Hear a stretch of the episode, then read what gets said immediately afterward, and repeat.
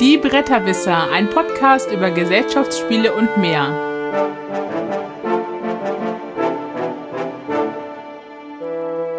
www.bretterwisser.de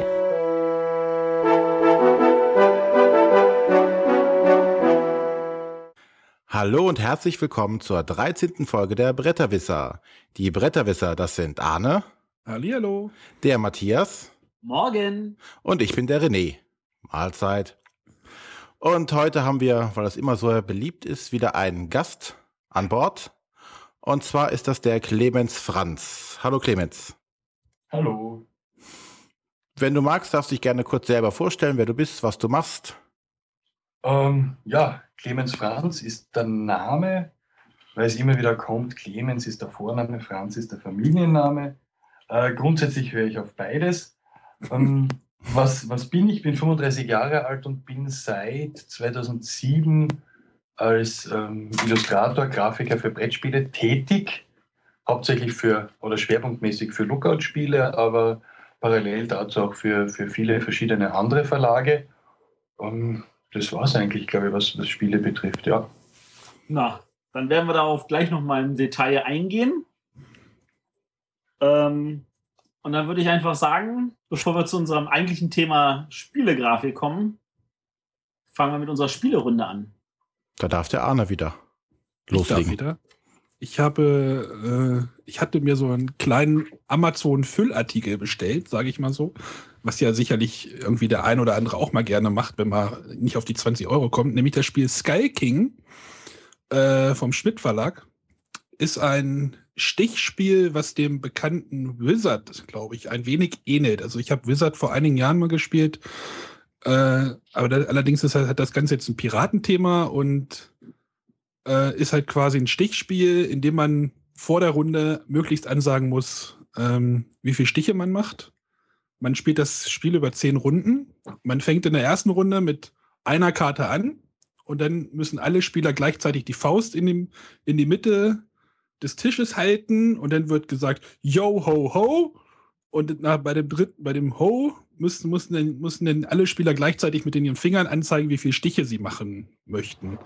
In der ersten Runde ist das relativ übersichtlich, indem man ein oder null macht und dann schaut, äh, wie viel, und dann wird halt ausgespielt, wie viele Stiche man macht. Äh, in dem Kartensatz gibt es äh, Farbkarten, ich glaube drei verschiedene Farben. Dann gibt es äh, die schwarzen Piraten, also die schwarze Piratenfarbe, die schlägt, die schlägt immer alle Farbkarten. Dann gibt es die Pirat, äh, die, dann gibt es die Mermaid, die schlägt die schwarze Piratenkarte und alle Farbkarten. Dann gibt es noch wieder die Piraten, die schlagen die Mermaid. Und dann gibt es noch den Sky King im Piratendeck, äh, im Spieldeck, der schlägt alles andere, kann aber zusätzlich von der Mermaid noch geschlagen werden. Also es ist so ein bisschen, da geht es dann von hinten rum wieder. Aber äh, es ist schon ganz witzig und äh, macht uns viel Spaß, gerade äh, wenn es in die Höhe, also in die höheren Runden geht. Am Anfang ist es relativ übersichtlich. Wie gesagt, man kriegt halt eine Karte, man kriegt dann zwei Karten in der zweiten Runde. Da kann man so einen sehr leichten Einstieg in das Spiel finden. Und äh, uns hat das sehr viel Spaß gemacht. Und ich glaube, wer Wizard, oh Gott, Wizard kennt und mag, der sollte vielleicht Sky King sich unbedingt mal anschauen. Also. Und wer Wizard nicht mag, der mag auch Skull King nicht. Ja, ich glaube nicht. Also, also man muss schon Stichspiele mögen, sage ich mal. Also, und es ist auch ein bisschen chaotisch. Also, und je mehr, also man kann es, glaube ich, bis zu sechs Leuten spielen und dann ist es wirklich ziemlich schwierig, da die Stiche auch anzusagen. Also, das wird dann ein bisschen chaotischer, sage ich mal. Also, der, der erste Unterschied, der mir auf Anhieb auffällt, ist, äh, bei Wizard sagen ja Reihe um alle an, wie viele Stiche sie machen. Ja. Und hier scheint nun alle gleichzeitig anzusagen, ohne dass sie wissen, wie, was die anderen ja, genau. Das ist, das ist schon mal ganz, das, da kommt schon mal so ein bisschen am Anfang so ein bisschen so, oh Gott, was sage ich jetzt überhaupt an? Oder ändere ich noch? Also ich mache es dann immer so, ich strecke, man soll dann die Faust, wenn man sich entschieden hat, in die Mitte strecken, also die geschlossene Faust. Und dann sagt man, denkt man sich ja, okay, diese Runde will ich zwei Stiche machen. Und dann mach, da kommt dieser Spruch oder man zählt eins, zwei, drei runter und dann überlegt man sich, ach scheiße, mache ich doch drei oder mache ich nur doch einen mit meiner Kartenhand oder also, das ist schon mal lustig und wenn es denn irgendwie, wenn alle Leute irgendwie ziemlich viele Stiche ansagen, dann wird es auch ein ziemliches Hauen und Stechen. Also wenn alle relativ tief liegen, dann wird relativ sachte gespielt, sage ich mal. Also dann kriegen halt, ach so, ich habe gar nicht gesagt, wenn man dann am Ende der Runde die Stiche hat, die man angesagt hat, also die Anzahl der Stiche, dann kriegt man pro Stich 20 Pluspunkte, äh, 20 Pluspunkte, genau. Und wenn man daneben liegt, kriegt man pro Stich, den man daneben liegt, 10 Minuspunkte. Also man muss, man muss halt die Stiche zusammenkriegen, die man angesagt hat. Und da kommt so ein bisschen, ja, das wird dann schon ein bisschen happig manchmal. Okay. Äh, Sky King von Spitzspiele. Kleines Kartenspiel, also ich glaube, ich habe 7 Euro bezahlt. Also das sollte, könnte man auch, kann man ruhig mal investieren. Das hat, macht schon Spaß. Gut. Dann komme ich jetzt mal zu meiner Vorstellung. Ich werde jetzt heute kein Spiel vorstellen, sondern kurz darüber berichten. Ich war am vergangenen Wochenende auf den Ratinger Spieletagen, einer netten kleinen Veranstaltung hier in der Gegend. Es war mein erster Besuch da, obwohl es von mir 20 Minuten mit dem Auto erst äh, eigentlich nur entfernt ist, aber zum ersten Mal da. Ich war auch nur an dem Samstag da. Wie gesagt, es ist eine kleine Veranstaltung, die sehr unaufgeregt und sehr nicht sehr überfüllt ist zum Glück. Also es ist keine Messe, es ist wirklich ein, ein Event für Familien. Es gab auch äh, genügend Bespaßung für kleine Kinder. Also es gab eine Hüpfburg und eine, eine Spielecke, wo auch anscheinend eine Betreuerin saß, die dann auf die Kinder aufgepasst hat, während die Eltern dann irgendwo am Spielen waren. Es waren einige Verlage da, äh, Esmodi war da und ähm, Pegasus war auf jeden Fall da. Die haben halt äh, einige ihrer Neuheiten gezeigt. Ähm, ja, jetzt, wenn ich einmal da war, gab es halt auch zum Glück einen Stand von äh, What's Your Game, wo man dann mal Madeira ausprobieren konnte, was ich auf der Messe nicht geschafft habe. Und äh, da kann ich mal kurz einen, meinen ersten Eindruck zu sagen. Und ich muss sagen, uff, ist das anstrengend. Äh, wir haben die, die, die drei Einführungsrunden oder die ersten drei Runden von fünf gespielt. Nach der zweiten Runde habe ich komplett den Überblick verloren. Äh, ich wusste zwar, was man machen musste, aber um irgendein Ziel zu erreichen, war dann schon Hopf und Malz bei mir verloren. Es ist ein handwerklich ausgesprochen gut gemachtes Spiel. Ähm, ich war auch überrascht, dass viele der Regeln, was für mich immer sehr wichtig ist, auch thematisch einen Sinn machen. Also weiß ich nicht, wenn ich jetzt äh, Holz mir hole, dann wird der Stab an Holz kleiner und irgendwann ist das Feld abgeerntet von Holz und dann wächst da Wein oder Weizen oder sowas oder Zucker drauf. Das hat mir sehr gut gefallen dabei. Auch ansonsten gibt's eigentlich nicht viel zu bemängeln an dem Spiel, außer dass es für mich zu schwer ist und mir nicht, oder was heißt zu schwer, zu anstrengend. Also man muss wirklich alle Eventualitäten, alle Möglichkeiten, von denen es Dutzende gibt, also irre viel Möglichkeiten, die man pro Zug hat. Man hat aber einfach nur so wenig Aktionen. Es sind doch nur fünf Aktionsfelder. ja, genau. Mit den Auswirkungen, was passiert, wenn man es macht und hier und da und also. Ich verstehe das, ich verstehe das. da brauche ich den Matthias wahrscheinlich nicht zu erzählen, aber wie gesagt, wer so, so solche Spiele gerne mag, sollte sich das auf jeden Fall angucken. Mein Punkt ist es definitiv, also mein Spiel wird es definitiv nicht werden. Ich werde es spielen, wenn es äh, wenn es in der Runde an, anliegt, und einer sagt, ich möchte spielen, werde ich mitspielen. Aber es wäre kein Spiel, was ich mir jetzt persönlich zulegen werde, würde oder auch werde, weil es mir einfach zu anstrengend ist. Ist aber, glaube ich, auch kein Spiel, was man so auf so, ein, so einer großen Veranstaltung vielleicht, also es lässt sich nicht gut präsentieren. Also ich weiß nicht, äh, die Präsentation, also das ist wahrscheinlich schwierig, da irgendwie auf so einer Messe da oder Messe oder Spieletage da einzusteigen, oder? Also äh, nee, das ging sehr gut. Also wir waren recht früh da und da war noch sehr wenig los. Deswegen haben wir uns auch direkt da den, den Tisch gekrallt und wir hatten einen ausgesprochen guten Erklärbären da. Äh, da auch nochmal hier an dieser Stelle ein großes Lob an den Andreas, war sein Name, glaube ich, der das Spiel wirklich optimal rübergebracht hat. André, okay, sorry. Äh, der das Spiel wirklich optimal rübergebracht hat, auch die Regeln super erklärt hat. Da war also, es lag nicht am Erklären, es lag wirklich an mir, dass mir das Spiel einfach nicht passt. Das ist einfach so. Und ich glaube, damit kann der Matthias auch sehr gut leben. Damit kann ich wunderbar leben. Ja. Nein, aber wie gesagt, für alle, die. Schreit wahrscheinlich die ganze Zeit mit stumm gestalteten Mikro rum. nee, ich, ich weiß, dass es, das Problem bei dem Spiel ist wirklich, es ist an sich nicht schwer von den Regeln, aber es ist, es verlangt sehr, sehr viel Aufmerksamkeit von den Spielern und äh, für manche Leute ist das zu viel, das verstehe ich, das ist in Ordnung. für die, die es nicht zu viel ist, die genießen das und das ist auch in Ordnung. Ja, definitiv. Also wie gesagt, es war nach, nach der zweiten Runde, wusste ich schon, oh Gott, ich komme gar nicht dahin mehr, um das zu machen, weil ich muss das erst machen, um diese Aktion zu machen und dann, dann war schon vorbei. So, aber gesagt, das war der erste Eindruck zu Madeira. Dann habe ich einen äh, Prototypen anspielen können. Und zwar war das ähm, La Cosa Nostra, das momentan in der Finanzierungsphase auf Start Next läuft.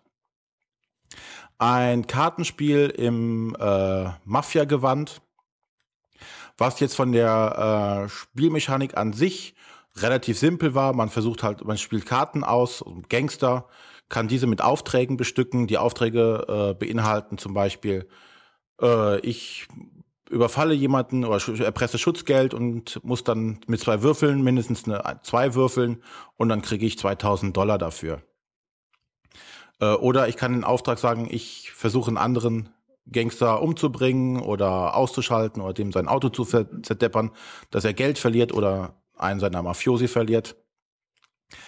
Soweit gar nichts Spezielles. Das Schöne bei dem Spiel, was uns echt gut gefallen hat, war die Interaktion während den einzelnen Runden, weil man die einzelnen Aufträge gerade in den weiteren Runden im Spiel nicht alleine schaffen kann, muss man versuchen, äh, Pakte abzuschließen mit anderen Spielern. Also nach dem Motto, ich brauche einen, einen Anwalt und einen Drogendealer, um den Auftrag zu erfüllen. Ich habe aber nur den Anwalt.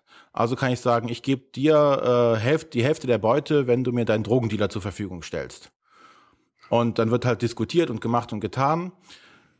Man muss sich nicht an die Absprachen halten. Dadurch kommt es natürlich dazu wieder, okay, dann, dann knall ich dir nächstes Mal deinen Drogendealer um und gleichzeitig ist der Nachbar neben dir aber dran, er braucht die deine Werkstatt für seinen Auftrag. Also das war wirklich das Spannende an diesem Spiel. Klingt das so ein bisschen nach Munchkin. Äh, mit, mit von wegen helfen und äh, ja, du kriegst dann die Hälfte und ja. Ja, stimmt, das ist ein guter Vergleich an der Stelle. War auch sehr schön, wie gesagt, läuft momentan aufs Kickstarter. Weiß Nein, gar nicht, Start Next. Äh, Start Next, sorry. so, ähm, dann noch ein Spiel, was wir uns jetzt nicht angespielt haben, aber was, was uns erklärt wurde. Das war äh, Blockade Runner ein, ähm, ich würde sagen, ein verstecktes COSIM. Es sah zumindest so aus. Es war also auf einem dünnen Papierplan mit vielen geografischen Informationen bespickter Spielplan, wo kleine Schiffe ineinander gefahren sind und jede Regel so real oder jedes realistische Detail einer Seeschlacht versucht wurde, über Spielmechaniken abzuwenden. Ich möchte das Spiel an der Stelle jetzt hier nicht schlecht machen, aber wir sind nachher zu der äh, Übereinkunft gekommen, um das Spiel zu gewinnen, hätte man auch einfach nur einmal würfeln müssen und der Gewinner würde genauso sicher feststehen, wie wenn man das Spiel spielt. Also vielleicht für Leute, die Co-Sims mögen, dem mag das von Interesse sein, aber uns hat die Erklärung ausgereicht, um zu sagen, nee, das ist nichts für uns. Ähm, Co-Sims äh, Combat Simulations, also nochmal. Genau. Das sind also diese hochrealistischen Kriegs- Simulationsspiele. Hier ging es jetzt nicht um eine Kriegssimulation, sondern der Krieg war Mittel zum Zweck zu erklären, okay, hier müssen äh, im Konföderationskrieg müssen Waren an die Südstaaten geliefert werden und wir sind die Händler. Also der Krieg war schon dabei, aber man war jetzt hier nicht im Krieg ver verstrickt und versucht halt da, äh, das Spiel versucht halt dann alles Mögliche realistisch darzustellen. Der Typ, der es vor uns präsentiert hat, war außerordentlich begeistert von seinem Spiel, fand es auch sehr toll. Und, aber wie gesagt, das war nichts. Dann als letztes. Ja, das muss man doch sein, oder? Ich meine, was, willst du nicht zum Stand gehen, wo dann einer sagt, ach ja, das Spiel ist doch nur so mittelmäßig. Nein, ist ja auch okay. Also wie gesagt, ich möchte das Spiel auch jetzt nicht runter machen weiter. Also es hat uns halt nicht gefallen. Ja, das ist ja in Ordnung. das letzte ist jetzt äh, ganz kurz noch Camel Up, was wir da spielen konnten äh, was jetzt von vielen ja eigentlich doch recht oft, äh, häufig genannt wird und positiv benannt wird, aber hat uns auch nicht gefallen. Ist halt ein Spiel, wo man an Kamelrennen teilnimmt, beziehungsweise drauf wetten kann. Äh, hat ein paar nette Gimmicks dabei, also so eine, so eine Würfelpyramide, so eine Pyramide, wo die Würfel reingekommen sind. Man schüttelt diese Pyramide und oben fällt dann ein Würfel raus und dann bewegt man das Kamel weiter. Die Kamele können halt aufeinander äh, gesetzt werden, deshalb Camel up. Und wenn das untere Kamel sich bewegt, nimmt es die oberen Kamele mit. Und man muss halt äh, auf das richtige Kamel setzen und am Ende gewinnen. Aber da war für uns definitiv zu wenig drin. Da war nicht genug Fleisch dran. Aber ein cooler Würfel. Cooler Würfelbecher. Ja, genau. Ja, der Naja, war man hätte ja definitiv. auch genauso gut einen Sack nehmen können, oder? Du hättest auch äh, einfach die Würfel so nehmen können und würfeln. Aber es ist egal. Also es, es hat, es war nicht genug Substanz hinter dem Spiel, fand ich. Naja, die Frage ist, was das Spiel sein will. Aber äh, Nee, selbst für ein Familienspiel fand ich es fast zu simpel. okay. Ja, wir kommen ja gleich nochmal zum anderen Familienspiel. Aber das war mein kurzer Überblick über die Ratinger Spieletage, wo ich also jedem empfehlen kann, nächstes Jahr wieder, wenn die wieder da sind und hier, man hier in der Nähe ist, gerne mal hinzufahren. Auch ruhig mit Familien und Kindern. Das lohnt sich auf jeden Fall. Eintritt ist auch frei dabei. Wollte ich gerade fragen. Ja. Kein Eintritt, man kann da hin. Gibt ein, da auch eine kleine Gaststätte, kann man Kaffee trinken, was essen oder sonstiges. Also hat sich definitiv gelohnt. Essen ist ein gutes Stichwort, ne? Ja, Hast du wieder Hunger? Nee, ich hab, hatte gerade. das sollte dich nicht davon abhalten, weiter zu essen. Oh, hier, Moment. Äh, ja, aber dann vorher das Mikro auf stumm machen. so, äh, ja, dann erzähle ich mal ein bisschen was. Ähm, ich äh, wollte ein bisschen über Seasons reden. Das ist jetzt nicht das neueste Spiel, aber das ist bei uns jetzt wieder aufgrund der neuen Erweiterung regelmäßig auf dem Tisch. Ähm, bei Seasons äh, geht es eigentlich darum, dass wir, äh, es heißt halt Seasons, weil es um die Jahreszeiten geht. Wir spielen halt die vier Jahreszeiten und das über drei Jahre durch. Ähm, wir sind halt irgendwelche Magier, die sich mit irgendwelchen Sachen äh, wie bei Magic irgendwie so, so Sprüche an den, Klopf, äh, an den Kopf hauen. Ähm, der Clou ist, dass wir äh, am Anfang des Spiels halt äh, diese Zaubersprüche uns gegenseitig halt irgendwie verteilen und dann halt versuchen, die möglichst alle zu spielen, weil jeden Zauberspruch, den wir nicht gespielt haben, ist Minuspunkte wert. Und wenn die dann erstmal im Spiel liegen, das, liegen, dass, wenn wir sie zur richtigen Zeit spielen, ähm, wir sie dann auch äh, möglichst gewinnbringend einnutzen können, dass sie vielleicht auch noch den anderen stören. Ähm, entscheidend ist, dass wir halt am Anfang, nachdem wir diese Sprüche verteilt haben, uns selber überlegen, welche Sprüche will ich in welchem Jahr sprechen. Die muss ich halt vorher verteilen. Das heißt, wenn ich einen Spruch ins falsche Jahr packe und sage, jetzt könnte ich den spielen, jetzt bräuchte ich den Effekt, aber ich habe ihn nicht, weil ich den ja später auf die Hand kriege, ähm, habe ich halt mich verplant. Und äh, auf der anderen Seite halt, also am Ende muss man auch gucken, dass man dann trotzdem alle Sprüche auch gespielt hat, weil man halt auch verhindern will, dass man zu viele Minuspunkte kriegt. Ähm, also vom Thema her ist das super aufgesetzt. Von den, von der, Ich äh, wollte es gerade sagen. es ist, ja, es ist, äh, das ist, auch- das ist auch etwas, was mich gar nicht reizen muss. Ähm, äh, was äh, mir sehr wohl gefällt, ist halt diese Variabilität aufgrund der ähm, Spruchkarten. Im Grundspiel sind schon alleine 50 verschiedene drin. Man braucht pro Spiel vielleicht die Hälfte davon. Ähm, in den Erweiterungen sind nochmal jeweils äh, 20 äh, verschiedene drin. Und wenn man das alles zusammenpackt, kann man ganz schön viele Kombinationen austesten, bevor man das Spiel irgendwie mal äh, ausgespielt äh, gespielt hat. Äh, was natürlich ist, man muss damit leben können, dass es im Notfall auch ein paar Kombinationen gibt, die sehr, sehr gemein sind und vielleicht so brutal wirken, dass die Spieler sagen, das ganze Spiel ist nicht ausbalanciert. Ähm, da darf man sich halt nicht von abschrecken lassen.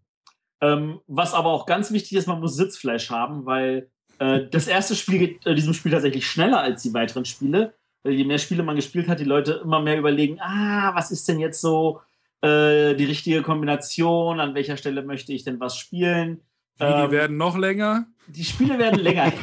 Oh weh. ähm, also das ist, das ist etwas, was man besser zu zweit oder zu dritt spielt als zu viert, weil zu viert kann so eine Partie auch locker mal drei oder vier Stunden dauern mit den falschen Mhm. Leuten am Tisch. Also ich meine, wir haben Grübler bei uns in der Runde und ohne Grübler haben wir's, schaffen wir es aber auch in zwei Stunden.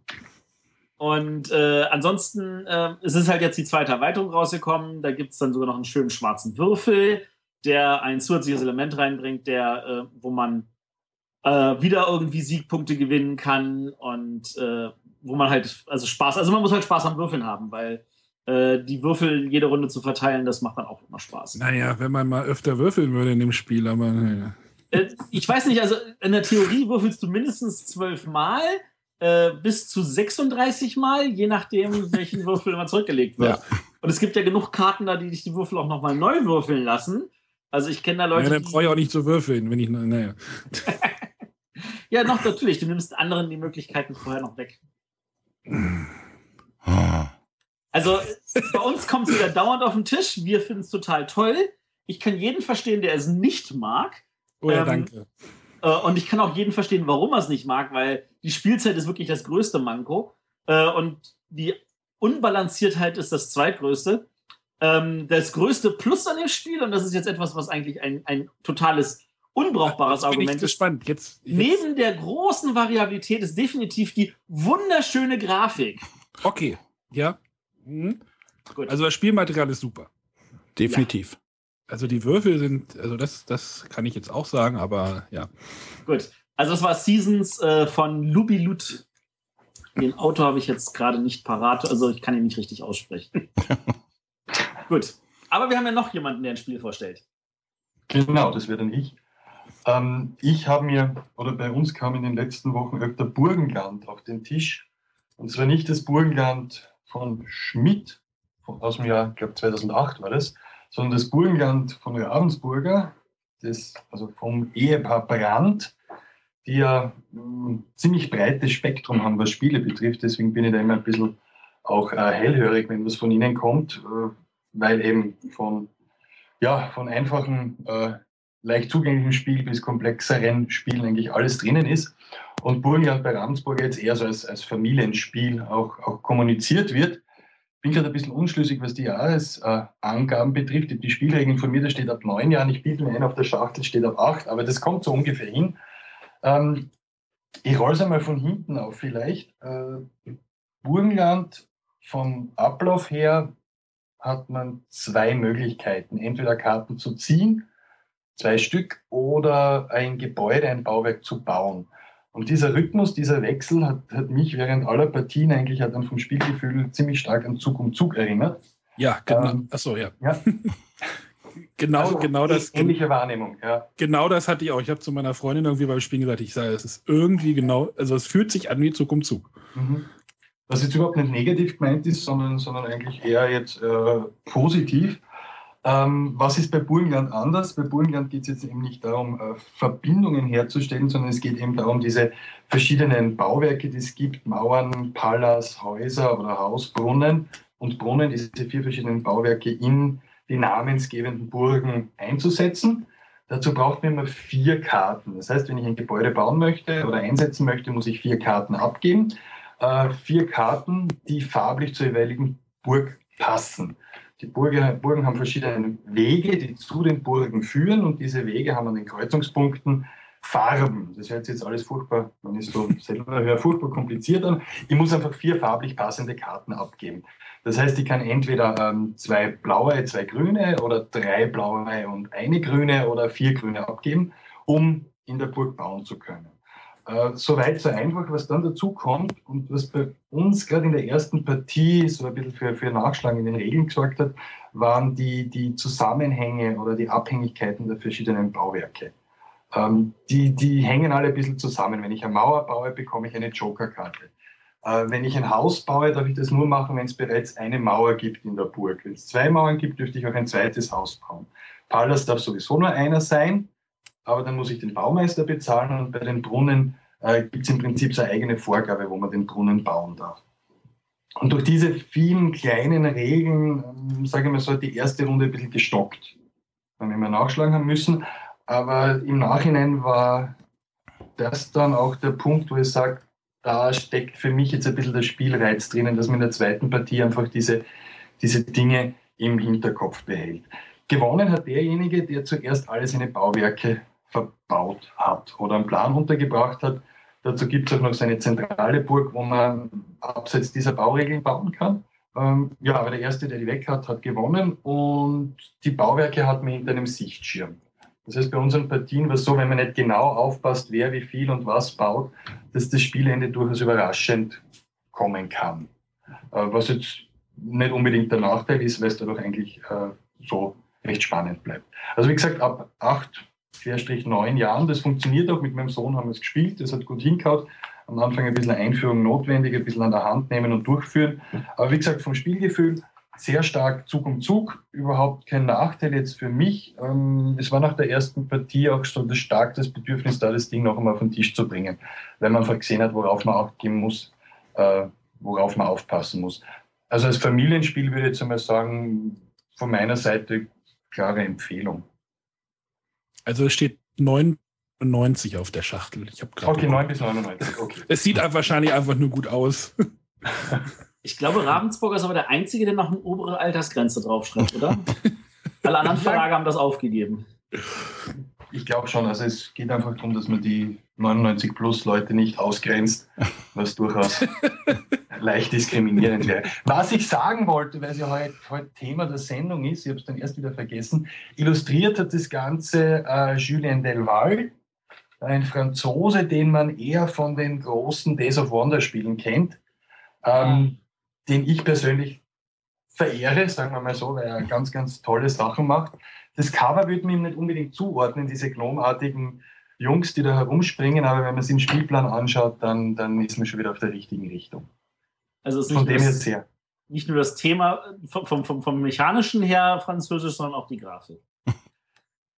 Ähm, ja, der Spielplan weniger, also Spielplan passt perfekt, aber eben diese gnomigen Figuren am Cover, die lassen schon das war ja, jetzt, den Franzosen dahinter erkennen, ja. Das war jetzt eher eine Anspielung auf Zug um Zug, was Days of Wonder ja auch ein französischer Verlag ist.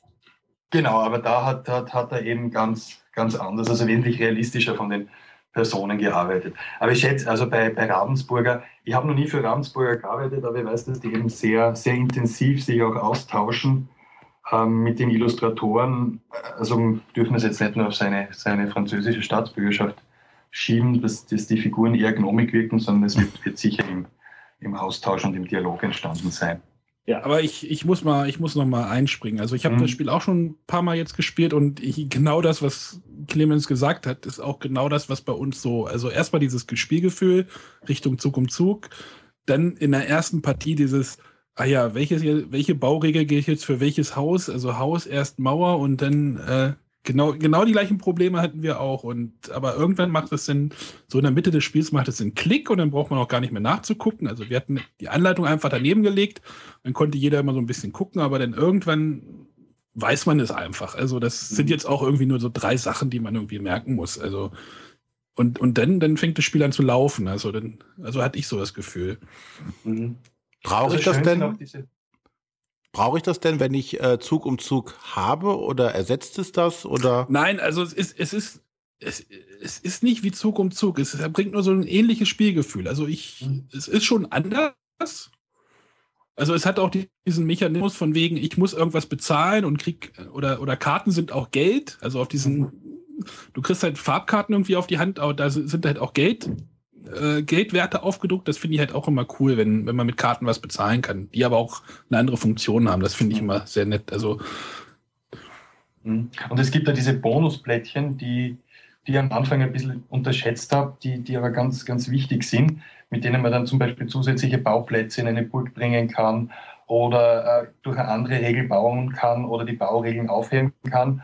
Und äh, um den Vergleich zu Zug und Zug oder die Verbindung nochmal herzustellen, Spielgefühl ist sehr nahe, einfach durch diesen, diesen Rhythmuswechsel. Nehme ich Karten oder nutze ich die Gelegenheit oder warte ich doch lieber noch ein, zwei Runden, bis ich die entsprechende Kartenhand habe, um, um die dann ja, zu verbrennen. Äh, aber von den Entscheidungen, die stattfinden, ist es doch ganz, ganz was anderes. Ja. Das auf jeden Fall. Gut. Super. Dann können wir doch fast fließend, wenn wir schon von Grafiken reden, ins Hauptthema übergehen. Nicht bevor wir noch gesagt haben, dass das Burgenland war. Von Inka und Markus Brandt aus dem Hause Ravensburger. Ach so, was ich noch mal fragen wollte, ob ihr das mhm. wisst. Also, wie kann es eigentlich sein, dass ein Spiel, was 2008 Burgenland heißt, quasi jetzt, jetzt gibt es ja noch mal ein Burgenland. Wie geht denn sowas bitte? Also, das Burgenland aus dem Jahr 2008 wurde Burgen Leerzeichen Land geschrieben. Das heißt, da haben wir schon einen Unterschied, glaube ich, so viel ich das jetzt weiß. Und wenn der Name nicht irgendwie rechtlich geschützt wurde, dann besteht da überhaupt kein Problem. Also es werden die wenigsten Namen im Spielebereich jetzt wirklich geschützt. Das machen, glaube ich, nur die großen Verlage. Ähm, aber viele deutsche Verlage oder Großteil der Verlage, mit denen ich jetzt zusammengearbeitet habe, da werden die Namen nicht wirklich geschützt. Ja, aber es verwirrt doch, oder nicht? Also in Österreich verwirrt es dahingehend noch mehr, weil es ja, genau, ein Bundesland so gibt, das ja. Burgenland nennt. Das heißt, man wird da schon als Österreicher mal hellhörig. Ist das jetzt die Abbildung vom Burgenland? Geht es da um Weinbau? Geht es da um ähm, ja, ein eher flaches Land? Aber dem ist dann nicht so. Ob es jetzt gut ist, das so zu nennen, das würde ich jetzt gar nicht beurteilen. Ich weiß nicht, ob das alte Burgenland bei der Zielgruppe, auf die das neue Burgenland abzieht, wirklich so in Erinnerung geblieben ist. Okay. Äh, ich kannte das alte nicht. Ich war dem Geek irgendwie darauf gestoßen irgendwie und hatte so gesehen, Burgenland, hä? Was ist das? Äh, äh, hä? Hm. Also das alte bei mir ja, zu Hause also stehen, ist ein Würfelspiel für zwei Spieler, ist, ist ganz okay, hat jetzt aber keinen bleibenden Eindruck hinterlassen. Naja, vielleicht das aktuelle von Ravensburger. Vielleicht hören wir ja Ende Mai noch mal was davon. Gut, dann kommen wir jetzt wirklich mal zu unserem Hauptthema, nachdem wir schon zweimal darauf hingeleitet haben. Zu den Spielegrafiken. Ich kann auch, ich kann auch mal gerne unterbrechen. Und da haben wir ja heute unseren Spezialisten mit an Bord, der uns da hoffentlich gut beraten kann. Ich will es versuchen, ja. Hm. Oder Einblicke geben kann. Aber kommen wir direkt mal direkt zur ersten Frage. Wie kommt man dazu, Spiele zu illustrieren? Äh, durch Zufall bei mir und wie ich so erfahren habe, auch bei vielen anderen Illustratoren, die in dem Bereich tätig sind. Bei mir war es jetzt so, dass, dass ich eigentlich ähm, eher, also ich habe hab zuerst, bevor ich Spiele illustriert habe, habe ich Spiele mir selbst ausgedacht und habe meine eigenen Prototypen dann illustriert, äh, was ganz gut funktioniert hat oder was ganz hübsch war, weil dahingehend, ich habe jetzt zwar keine Grafikerausbildung, aber ich habe eine künstlerische Ausbildung und die waren immer ganz hübsch, sind von den Verlagen dann meistens auch genommen worden. Ähm, mit der Rückmeldung dann, dass die Spiele eigentlich noch nicht ganz fertig sind, aber hübsch ausschauen. äh, bei mir war es dann so, dass ich im Jahr 2006 oder 2007, 2006 war es, bei Lookout bei so einem kleinen Illustrationswettbewerb mitgemacht habe und dort einen Preis auch bekommen habe und daraufhin vom, vom Hanno Gierke angesprochen wurde, ob ich mir vorstellen könnte, ein Spiel zu illustrieren. Er hätte da was vom Uwe Rosenberg, äh, das sie gern machen würden, wo sie aber noch nicht sicher sind, ob das Ganze äh, finanzierbar ist. Im Nachhinein haben sie sich irrsinnig geschickt gemacht, so einen Illustrationswettbewerb zu machen, um, um so spielenarische Leute anzuziehen, die, die sie dann an sowas äh, ransetzen. Und ähm, ja, ich habe dann einfach ähm, Uwe und Mano so Entwürfe geliefert, was ich mir vorstellen könnte, was schaffbar, was machbar wäre. Ja, und im nächsten halben Jahr ist dann Agricola entstanden. Und das war dann für mich irgendwie so der Türöffner. Ich habe, wie gesagt, ich habe ich hab eigentlich jetzt nicht die Ausbildung zum Grafiker, habe aber immer so nebenher ein bisschen gearbeitet. Eigentlich habe ich Ausbildung zum Bildhauer, ähm, habe dann so eine Kunstschule eigentlich Bildhauerei gemacht wollte ursprünglich dort Grafik machen, bin dann aber draufgekommen, das kann ich eh schon alles. Was im Nachhinein überhaupt nicht gestimmt hat. Also ich habe dann schon mal Lehrgeld zahlen müssen auch. Äh, aber so, so bin ich da reingerutscht. Und Agricola hat gewisse Türen eben, wie gesagt, geöffnet. Und dann die nächsten, nächsten Jahre waren dann so, dass ich einerseits bei Lookout weitergearbeitet habe, aber auch geschaut habe, ähm, parallel dazu noch Aufträge zu bekommen.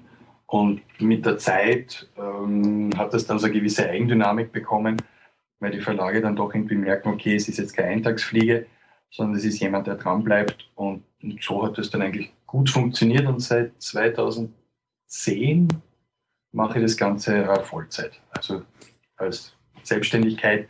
Lebt davon, ernährt davon eine Familie, so ja, wie es halt geht. Und das, das war jetzt so die Kurzfassung schaffbar und machbar. Bei Agricola ist natürlich dann auch gleich so, da war ja viel zu schaffen, sage ich mal. Ich habe gehört, das lief ziemlich hinter Zeitdruck. Ich meine, du hast knapp 300 Karten illustriert in einer kurzen Zeit. Genau, aber dafür sind die Illustrationen auch relativ skizzenhaft. Das war dann eben so, ähm, das, was wir vorher abgecheckt haben, sind von mir einfach ein paar Entwürfe gekommen, okay, das könnt ihr machen, das wird ungefähr die Zeit in Anspruch nehmen. Wenn es nur so skizzenhaft wird, geht es natürlich wesentlich schneller. Zeitdruck, ich meine, Zeitdruck ist immer, also wir haben, wir haben schon ein gutes halbes, dreiviertel des Jahr an dem Spiel gearbeitet Zum Ende hin ist es natürlich wieder mal knapp geworden. Das hat aber viele verschiedene Gründe gehabt in dem Prozess. Äh, die Kartentexte sind mehrmals überarbeitet worden, sind dann wieder rücküberarbeitet worden und so weiter und so fort.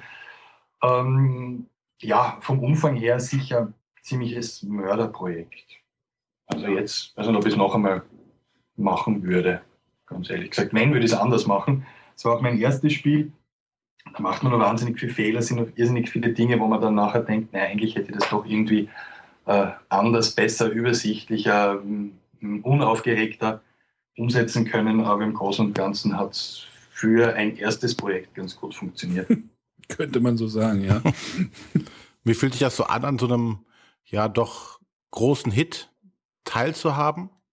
Also die Grafik gehört ja schon zum Spiel dazu. Das Spiel ist ja schon äußerst erfolgreich. Mm, ich kann mich nur erinnern, ich habe das Spiel ja nicht gespielt, bevor ich es illustriert habe. Also es gab, glaube ich, nur einen Prototypen und der lag beim Uwe, weil er einfach laufend und weiter dran getestet hat. Und ich habe das Spiel dann zum ersten Mal Messe Mittwoch war Aufbau und dann am Abend, Mittwoch, äh, habe ich das Spiel dann zum ersten Mal gespielt. Und ich war dann schon ziemlich begeistert davon, muss ich sagen. Also, weil es genau auch meinen Spielegeschmack getroffen hat. Und die Messetage, die folgenden, waren dann natürlich ganz, ganz toll, wenn man gesehen hat, wie, wie positiv das Spiel aufgenommen wird.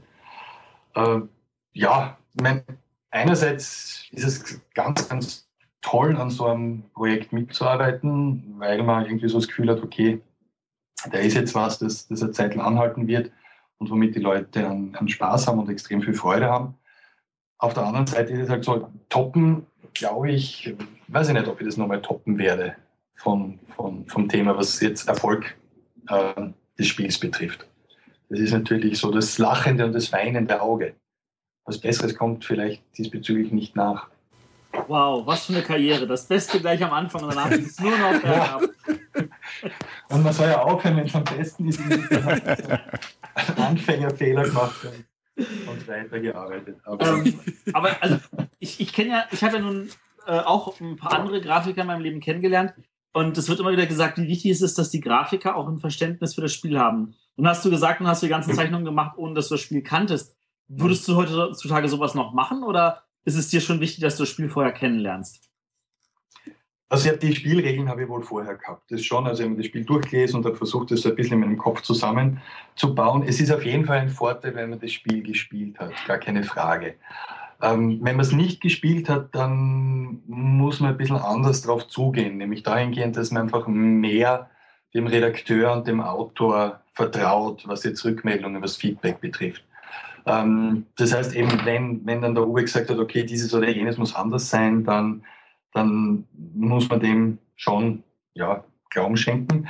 Wobei ja bei Agricola oder generell immer versuche, äh, wenn ich das Gefühl habe, der Spieleautor hat das Spiel sehr, sehr intensiv und oft getestet, dann versuche ich eigentlich von der Gestaltung relativ nah beim Prototypen zu bleiben, was jetzt den, die Aufteilung und den Aufbau betrifft. Also das, das ist etwas, was ich ganz gern mache. Äh, einfach weil wenn es schon erprobt ist und wenn es schon durchdacht ist, dann, dann wird man selten einen, einen besseren Weg finden. Das klingt doch gut. Für welche Verlage hast du inzwischen noch gearbeitet? Ähm, ich habe, also meinen zweiten Auftrag habe ich damals von Eggert Spiele bekommen. Das war die Neuauflage von Neuland. Ansonsten Piatnik, Kosmos, Hans im Glück. Ähm, wen haben wir noch? DLP, Spiele, viele ausländische Verlage, was jetzt Agricola-Lizenzen betrifft. Ich hoffe, ich vergesse jetzt niemanden. Äh, Pegasus, genau, jetzt mit, mit, mit äh, Port Royal, ähm, auch meine erste Zusammenarbeit mit Pegasus. Iron Games, äh, Amigo habe ich schon gesagt. Nee. Amigo ja nicht vergesse. Amigo, Amigo bekomme ich auch wieder sehr interessante und sehr abwechslungsreiche Aufträge. Das ist es jetzt, glaube ich. So also fast alle. Also ich habe noch nicht mit Ravensburger zusammengearbeitet. Zwinker, zwinker. äh, nein, also ich bin, ich, ich bin gut ausgelastet. Äh, ich weiß jetzt ja gar nicht, ob, ob, ob das. Es hängt immer vom Spiel ab, wenn das Spiel zu den Illustrationen passt. Und ich bin jetzt nicht sicher, ob mein, mein Stil hundertprozentig zu Ravensburger dazu passt. Also ich habe schon Termine gehabt beim Essen, äh, wo ich mich vorgestellt habe, gerade in den ersten Jahren, wo mir die Leute gesagt haben, ah, Herr Franz oder Clemens, schön und gut, aber eigentlich, das, das passt jetzt überhaupt nicht zu uns. Und das ist legitim, das ist in Ordnung. Und das ist ja Aufgabe des Verlags, dass sie einen, einen Illustrator suchen, der jetzt einfach zum, zum Spiel passt. Ja, wie, wie, wie oder einzwängend ist denn so ein fester Stil, sage ich mal? Also, oder kann, kann, kann man den auch so ein bisschen, aber kannst du den mit dem auch so ein bisschen spielen und den variieren? Also meistens ist ja doch schon so, dass man die Grafiker oder die Illustratoren schon relativ klar erkennt. Wenn man ein bisschen in der Szene drin steckt, sieht man einen Menzel, man erkennt einen Lohausen, man erkennt einen Franz. Man doch erkennt schon einen Vorwinkel. Man, man, mhm. man, erkennt die, aber äh, ist das nicht auch ein, ein, bisschen so ein Hemmnis? Ja, wenn die, wenn die Illustratoren dürften, würden sie ja wohl anders und unterschiedlicher arbeiten. Äh, Verlag holt sie einen Vorwinkel, Verlag holt sie einen Menzel, weil er das möchte, was ein Menzel und der Vorwinkel machen.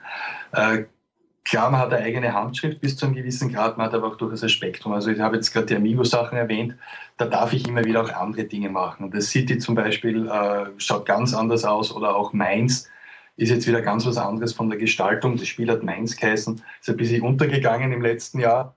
Ähm, das sind ganz andere Dinge. Die Illustratoren könnten schon anders, aber wenn man mal eine Richtung gefunden hat, die dann auch gezielt angefragt wird, dann wäre es irgendwie so der Schuss ins Knie, wenn man was anderes machen würde. Ich versuche ganz gern so zwischen den Verlagen auch ein bisschen unterschiedlich zu arbeiten. Es gelingt nicht immer, aber jetzt DLP-Spiele zum Beispiel oder DLP-Games, da habe ich relativ viel Freiheit. Oder bei Eggert-Spiele versuche ich auch immer ein bisschen äh, wegzukommen von dem, was man jetzt von Agricola kennt. Ja, das, meinte ich, ob man, genau, ob mhm. man sich auch so ein bisschen noch so ein bisschen austoben kann. Du sagst ja jetzt, dass, dass man das in, in, innerhalb der Verlage dann so ein bisschen kann. Also mhm. das, das finde ich ja schon sehr interessant. Mhm. Aber die Verlage wissen schon sehr genau, wann sie bei wem anfragen. Also das ist, ist auch okay so und das, das, das ist der Sinn und Zweck der Sache. Darum gibt es ja die verschiedenen Illustratoren. Es gibt eh nicht so viele, muss man ganz ehrlich sagen. Also Illustratoren, die jetzt Vollzeit im Brettspielebereich arbeiten, sind, sind nicht so wahnsinnig viele. Viel mehr wäre mir jetzt auch gerade in der Aufzählung nicht eingefallen. Doris Matthäus. Mhm. Auch eine, eine, eine, Dame, die ich, die ich zutiefst verehre, einfach weil sie für mich ähm, so einen unglaublich freundlichen, lebendigen, liebenswerten Stil hat. Und auch einen sehr, sehr eigenen, ja. Ja, von der man leider viel zu wenig sieht. So persönlich sage ich das jetzt einmal. Aber die hat für mich ganz stark die Richtung ähm, geprägt, in die sich einfach Brettspielillustrationen entwickelt haben. Ja, da gibt es ja dann auch so, so Modethemen quasi. Also wenn ich mir jetzt ein, quasi ein Manhattan irgendwie angucke von 94, ja. Mhm. das sieht der doch schon ein bisschen altbacken aus. Ich, ich weiß nicht, wie das dann in zehn Jahren mit den heutigen Spielen aussieht, ob das dann auch wieder so ein bisschen. Aber das hast du ja fast überall, ne? Mhm. Dass die Grafiken, die jetzt vor, weiß nicht, zehn Jahren, egal wo, gut aussahen, auf einmal denkst du, oh Gott, was ist das denn? ja. Mhm. Aber es gibt auch welche, die wahrscheinlich gut altern. Also ein El Grande Brett zum Beispiel sieht immer noch gut aus. Doris Matthäus. Ja, oh, ja, siehst du mal. ja, ich habe gleich die richtigen bei äh, richtigen. Äh. Okay, ähm, also du hast, du hast damals also bei diesem Wettbewerb teilgenommen, das heißt, du hast dich damals schon mit Spielen beschäftigt. Warst du schon immer so ein Spieler? Äh, ja, also gespielt habe ich immer. Ähm, nur unterschiedliche Dinge. Also als, als kleiner Bub, das was, was, was halt die kleinen Buben in Österreich zu spielen hatte, hatten. Wir hatten ja nichts. Wir hatten unser, unser DKD, also Monopoly für Österreich. Äh, wir hatten Mensch, ärgere dich nicht und das war es dann eigentlich auch schon. Ich habe dann als, als äh, etwas jünger, habe ich meine Mutter immer gezwungen, mit mir Hero Quest zu spielen. Ah, cool! Wofür ich ihr sehr dankbar bin. Ähm, und dann bin ich eigentlich von, von Brettspielen weggekommen und eher, eher von der, von der Videospiel- und Computerspielschiene gekommen. Bin halt relativ lang, lang drinnen gesteckt. Und bei mir waren es dann Siedler von Katan, ähm, wie bei vielen anderen auch, die mich dann irgendwie zurückgebracht haben. Äh, ist sicher auch das Spiel, das ich am öftesten gespielt habe. Da ist er wieder der Nullpunkt. äh, davor, naja, muss schon dazu sagen, davor haben wir so ein paar Jugendlager gehabt, da haben wir uns ein paar heiße äh, Battletech und, und Civilization Sessions gegeben. Also das war für mich schon sehr beeindruckend. Aber die Siedler haben das dann einfach extrem runterdestilliert auf ein Spiel, das eine Dreiviertelstunde, Stunde dauert, aber ein ähnliches Gefühl bietet. Und das, das war natürlich, das war so eine Welt, die aufgegangen ist. Irgendwie so boom, zack, da gibt es ganz, ganz tolle Dinge. Und habe mich dann recht intensiv damit beschäftigt und habe dann eben auch begonnen, eigene, eigene Spiele zu, zu entwickeln und die dann auch zu gestalten. Und das war irgendwie die Sache, die mich immer so sehr gereizt hat. Und meine Spiele waren dann eben immer sehr hübsch, aber spielerisch durchaus interessant, aber noch nicht fertig. Eine liebevolle Formulierung. Also ich bin, also mit einem Kartenspiel bin ich bei Adlung in die Endrunde gekommen. Oh. Und ein Plättchenlegespiel ist, ist auch bei Hans im Glück sehr genau angeschaut worden. Also sie waren nicht schlecht, aber sie waren einfach noch nicht fertig. Das Adlungsspiel habe ich dann überarbeitet äh, und dann ist es richtig durchgefallen. Also ich habe das ein Jahr lang überarbeitet, ganz tolle Sachen eingebaut und das hat dann überhaupt nicht mehr funktioniert. Und dann habe ich gewusst, das wird nichts, lassen wir es bleiben. Du mir lieber Spiele zeichnen. Wow. Mhm. Ähm, okay. Äh, was, was, was zeichnet denn, also wir haben jetzt erwähnt, dass die Doris Matthäus ja einen sehr, sehr äh, ewig bleibenden Stil hat. Äh, was zeichnet denn ein Illustrator aus, wenn ein guter Illustrator für Spiele sein will? Mhm. Ein gewisses Qualitätslevel das kann jetzt vieles Verschiedenes bedeuten. Und das Zweite ist, was ganz, ganz wichtig ist, dass der Illustrator immer auch Gebrauchsgrafiker bleibt. Das heißt, dass die Funktionalität doch immer im Vordergrund stehen sollte. Es kann hübsch ausschauen, es soll hübsch, hübsch ausschauen, äh, aber wenn, wenn die Gestaltung sich in den Weg der Spielbarkeit stellt, dann bekommen wir ein Problem. Und gute Illustratoren haben dafür ein Gefühl, glaube ich, dieses, diese Balance zwischen, zwischen Optik und Spielbarkeit, das richtig abzuwägen, das, das macht, glaube ich, einen guten Illustrator aus. Okay. Kannst du, kannst, kannst du es einfach mal in einem deiner Spiele beispielhaft zeichn, äh, aufzeigen, wie das aussieht? Mm. Muss jetzt nicht der Agricola sein, kann irgendeins von den anderen schönen, tollen Spielen sein. Also weil es ein langer Weg war und weil wir das sehr lange getüftelt haben, äh, aktuell aus dem letzten Jahr ist das Citrus bei TLD-Spiele.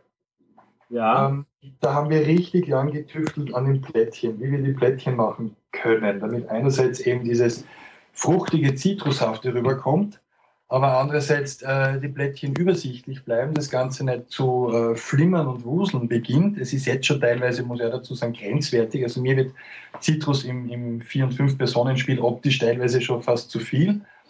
Aber da haben wir sehr, sehr lange damit gespielt, wie weit kann ich mit Illustrationen gehen, ähm, wie realitätsnah darf ich bleiben. Also meine ersten Entwürfe sind da, sind, sind in die Richtung gegangen, dass ich wirklich verschiedene Landschaftstypen gehabt habe. So was Felsiges, wo irgendwie Oliven waren und was Grünes mit, mit Zitronen und so weiter und so fort.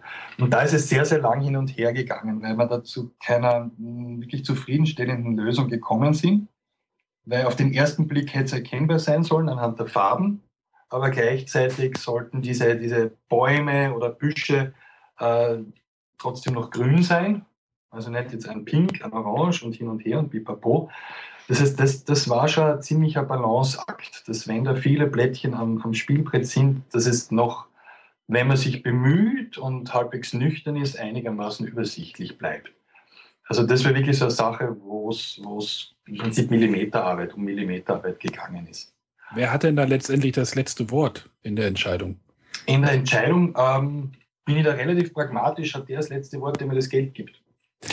also wenn jetzt der Verlag sagt, oh Gott, wir möchten jetzt aber doch das mit den Felsen haben, dann würdest du sagen, ja, okay, äh, ich, ich bin ja, da ein bisschen gegen, aber äh, genau. unter Test, genau. aber ihr habt recht, äh, ihr seid Auftraggeber, okay. Also ich habe da schon eben dieses, wenn, ich sage dann immer, wenn der, wenn der Verlag irgendwas mit äh, einer pinke Fläche mit, mit türkisen Punkten haben möchte, dann kann ich äh, meinen fachlichen Einwand bringen ich sage, Leute, ich halte es jetzt nicht für gescheit, druckt es euch einmal aus, schaut es an. Wenn es stehen bleibt und nicht umfällt, dann ist es okay für mich. äh, aber grundsätzlich hat dann der Verlag und der Redakteur schon das letzte Wort. Äh, ich frage mich jetzt gerade, ich meine, es gibt ja so, so, so, so einen Namen für Regisseure bei Filmen, die dann von dem Film zurücktreten und sagen, ich will mit dem Film nichts mehr zu tun haben. Das ist Sneefy, oder? Äh, ich habe den Namen jetzt. Ja, und gibt es sowas auch bei Grafikern? Also, dass Sie sagen, ich will meinen Namen jetzt nicht mehr auf der Spieleschachtel sehen. Das wird er doch jetzt nicht sagen. Mm, Nein, weil meistens, ähm, also es sind ganz selten die, es ist ganz selten die pinke Fläche mit den türkisen Punkten. Das kommt eher selten vor. Äh, Was ich auch dazu sagen muss, meistens ist es eben, eben so ein Dialog, so ein Hin und Her. Und, und am Schluss schaut dann im Groß der Fälle wirklich was raus, womit man zufrieden ist. Also ich habe noch nie meinen, meinen äh, Namen irgendwie zurückgezogen. Manche Verlage machen es nicht so prominent. Bei den Piatnik-Spielen interessanterweise sind die Illustratoren oft vorne drauf. Da stehen dann immer die Leute und schauen und wer hat das jetzt illustriert. Und vorne steht dann ganz klein Clemens Franz. Ähm, ja, aber so das Bedürfnis, mich nicht worauf zu schreiben, hatte ich noch nie. Nein, so schlimm ist es. So schlimm sind die Verlage dann absolut nicht. Wie ist es denn? Wissen die Verlage denn, was sie wollen? Weil ich kenne das aus meiner Arbeitswelt, dass dann die Aufträge ankommen und sagen, ich möchte das und das. Also irgendein Programm haben, das soll entwickelt werden, aber im Endeffekt wissen sie gar nicht selber, was sie haben wollen. Und dass man das dann mühsam aus denen rauskriegen muss, bis man dann nach drei Wochen endlich weiß, was die überhaupt wollen. Ist das bei den Verlagen besser? Mm, Ja und nein. Ich würde jetzt gern sagen, es hängt vom jeweiligen Redakteur ab, aber das stimmt auch nicht, weil es gibt sehr erfahrene Redakteure, wo es hin und wieder einfach passt, wo man sofort die Linie gefunden hat, wo es einfach flutscht. Und dann hat man wieder ein Projekt, wo man sehr, sehr lang hin und her arbeitet. Ich sage ganz gern, es gibt äh, ein paar Redakteure, die, die wissen ganz genau, was sie wollen, sie wissen nur nicht, wie es ausschaut. Und das, das ist so ein Dilemma. Man weiß, wenn man sieht, genau das war's, das wollte ich, genau so. Aber dort einmal hinzukommen, ist schwierig. Also dieser, dieser Prozess äh, dauert schon eine Zeit. Und das kann teilweise auch sehr, sehr lange dauern. Ähm, meistens haben die Verlage eine konkrete Vorstellung. Wenn man es dann anhand dieser Vorstellung macht, kommt man drauf, das hat in meinem Kopf doch irgendwie besser ausgeschaut, als jetzt, wenn es umgesetzt wird. Und dann kann man eben ansetzen. Mhm. Aber grundsätzlich ist es wie, glaube ich, bei jedem Auftraggeber. Es gibt einen Auftrag, es gibt gewisse Vorstellungen und währenddessen kommt man drauf, dass es entweder so nicht umzusetzen ist oder dass es vielleicht genauso passt. Gibt es auch. Ähm, nun bist du ja äh, in Nürnberg nochmal prominent in Erscheinung getreten und zwar nicht als Grafiker, sondern als, kann man sagen, Autor oder Redakteur oder beides für äh, einen äh, österreichischen Verlag, nämlich für Stadelbauer. Mhm. Ähm, wie war diese Arbeit und wie weit hat sie sich unterschieden von einfach nur Grafiken machen? Der Verlag heißt Carrera Tabletop Games, Matthias. Ja, also der Matthias hat schon recht. Dahinter steckt äh, die Firma Stadelbauer, österreichischer ähm, eigentlich Spielwarenvertrieb in den 80er Jahren ganz stark. Also die haben in den 80er Jahren, bevor Österreich zur EU gekommen ist, im Prinzip definiert, was in den österreichischen Kinderzimmern zu finden war. Das war für mich dann, als ich mit der Firma zusammengearbeitet habe, ein ziemlich spannendes Erlebnis, weil es irgendwie so ein Flashback in meine Kindheit war. ähm, äh, Firma heißt Stadelbauer, haben vor ein paar Jahren die Marke Carrera gekauft, ähm, nachdem die Marke ziemlich, ziemlich am Boden war. Also wenn Sie interessiert, der sollte sich da mal diese Firmengeschichte Carrera durchlesen. Es ist ziemlich spannend, das liest sich so ein bisschen wie ein Krimi, inklusive äh, Selbstmord und ganz argen Sachen. Auf jeden Fall liegt die, liegt die Carrera-Marke bei Stadelbauer und die haben das in den letzten Jahren ganz gut wieder aufgebaut und sind auf die Idee gekommen, ähm, Brettspiele, Gesellschaftsspiele zu dem Thema zu machen und sind, nachdem sie sich bei mehreren Autoren schlau gemacht haben, irgendwie auf dieses auf diese Dreiergruppe ähm, Hanno Gierke von Lukas Spiele, Dale Yu, der als ähm, Redakteur oder Entwickler äh, in Amerika arbeitet, unter anderem Dominion, dann Prinzip zur Marktreife gebracht hat und, und mein Part. Und wir haben uns dann eben in dieser Dreierrunde an das, an das Thema herangetastet. Ja, es ist schon ganz was anderes, als wenn man, wenn man als Grafiker an ein Spiel herangeht, ganz klar äh, weil man ein Spiel entwickelt, weil man unter sehr klaren Rahmenbedingungen Spiele entwickeln sollte oder entwickeln muss. Aber bei mir ist es dann so, dass schon die, die grafische Komponente immer im Hinterkopf ein bisschen mitläuft. Das heißt, man versucht gewisse Dinge, die die Umsetzung dann betreffen, gleich mitzudenken. Und man ist vielleicht ein furchtbarer Auftraggeber für den Grafiker, der das dann umsetzen muss. Das wollte ich gerade fragen, was denn so ist, wenn man auf der anderen Seite steht bei den ganzen Dingen. Also ich habe das Spiel, die, das Kinderspiel habe dann doch ich illustriert, dieses Blitz und Meets. Das ließ ich mir dann nicht nehmen. Ähm, aber die beiden Spiele, die ein bisschen erwachsener ausschauen sollen, die hat der Andreas Resch äh, illustriert, den ich so eigentlich ganz gut kenne. Es ist auch ein Österreicher, der ähm, eben auch diese sehr klare, saubere Linie fahren kann, der sehr viel mit, mit 3D-Renderings auch gearbeitet hat. Und äh, müsste ihn fragen, wie es funktioniert hat, aber ich bin mit den Ergebnissen sehr zufrieden. Äh, aber ja, man ist halt dann teilweise vielleicht doch noch eine Spur lästiger als normale Redakteure. Also ich glaube, ein paar Mal wäre Andreas gerne das Telefon gestiegen und hätte meinen Kopf abgerissen. Ganze Entwürfe zerrissen. Aber im Großen und Ganzen waren wir da recht schnell auf einer Linie. Und, und für mich war es einfach insofern gut, weil wenn ihr eine Änderung haben wollte, dann habe ich einen kleinen Entwurf gemacht. So und so könnte das Ganze ausschauen. Äh, probiere doch daran zu orientieren. Und so haben wir es dann irgendwie ganz gut hingehandelt. Weil ich jetzt in der Qualität nicht umsetzen können. Das war mir ganz wichtig, weil Karriere-Rennspiel muss eine gewisse Optik haben. Und also das, das kann ich nicht. Ganz also einfach. Bei dem großen Spiel, also bei dem, äh, wie heißt es denn? Startfrei. Ja, Startfrei, ja, ich, ich kriege mhm. den Namen irgendwie nicht. Ja. Also da ist die Optik ja echt also Wahnsinn. Also wenn man das, diese Strecke auf den Tisch legt und dann sieht es wirklich aus wie eine Carrera-Bahn und äh, mhm. das ist, also das ganze Material von dem Ding ist irgendwie, ja. Da haben wir uns sehr bemüht. Also ich muss sagen, da war das Feedback was das Material betrifft, was die Optik betrifft, was den Schachteleinsatz betrifft, also den Tiefziehteil oh, ja. und so weiter. Äh, das war, das war das Bestehen, dass wir gesagt haben, wenn das einmal ausgepöppelt ist und in der Schachtel drinnen und man macht das Ding auf, dann soll dieses Carrera-Gefühl einem ins Gesicht springen. Und das haben wir beim großen Spiel auf jeden Fall hinbekommen. Bei den kleineren ist es natürlich schwieriger, weil wir weniger nah an den Karriererennbahnen drinnen sind. Aber ich sage jetzt einmal so, vom, vom Material her und vom, von der Produktentwicklung her bin ich, bin ich sehr zufrieden mit den Spielen. Ja, allein schon dieser Würfelbecher.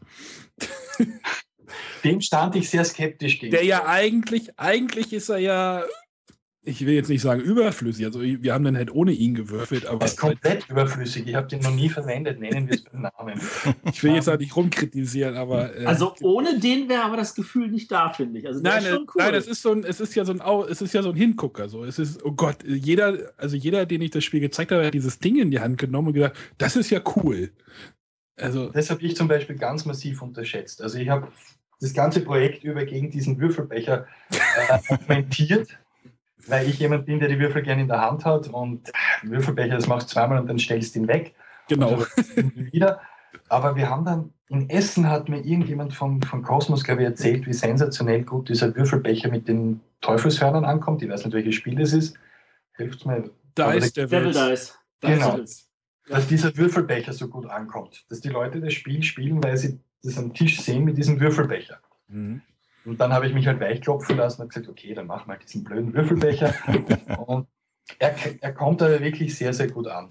Und wir haben dann gescherzt, äh, wenn wir gesagt haben, wenn man das Kinderspiel kauft und vier Exemplare des großen Spiels, dann kann man aus dem Kinderspiel und diesen vier Würfelbechern ein wunderbares Trinkspiel machen. Ihr müsst den Würfelbecher noch so separat zum Verkauf irgendwie über den Verlag anbieten. Das wäre doch vielleicht. Wobei ich sagen muss, ich finde den Kunststoff toll, aus dem sie den Würfelbecher gemacht haben. Ja, das wollte ich gerade fragen. Der ist auch so leicht gummiert, war das? Ja, den kann man so richtig auf den Tisch knallen und es passiert nichts. Und alle Kunststoffteile, darauf sind wir sehr stolz, sind made in Germany. Stimmt, also ich hatte, hatte gesehen, dass da irgendwie Made in Germany drauf stand, hat er auch so gedacht, wow, also das ist ja auch nicht immer bei allen Spielen so. Na. Es geht also auch in Deutschland, es ist nur ungefähr, glaube ich, ums drei-, vierfache teurer als wenn man nach China geht. Das Dafür gibt es tolle Würfelbecher. Dafür ja. gibt es wirklich coole, ja. Aber fünf Minuten über Würfelbecher geredet. Sehr gut. Ja, das ist aber wirklich so der, der, das Kaufargument eigentlich. Also unabhängig davon, dass ich das Spiel auch nett finde. Ähm, aber das ist also so das, also allein dafür kann ich mir vorstellen, werdet ihr nochmal extra welche verkaufen und dann, dann hat sich's gelohnt, ja. Naja, du musst halt, wenn du ja Carrera bietest, musst du ja Carrera drin haben, genau. So ein bisschen Carrera drin haben, auch eine gewisse Qualität. Also Carrera ist ja, die Carrera-Rennbahnen sind jetzt ja auch nicht gerade irgendwie die, äh, die Billigheimer auf diesem Markt, sage ich mal. Und mhm. da musste dann halt schon gewisse gewisse Präsenz irgendwie in der Spieleschachtel auch haben, sag ich mal. Und Also nicht einfach nur alles reinschmeißen. Es gab schon Kritik für die Rennautos, dass die nur ein, einfarbig sind.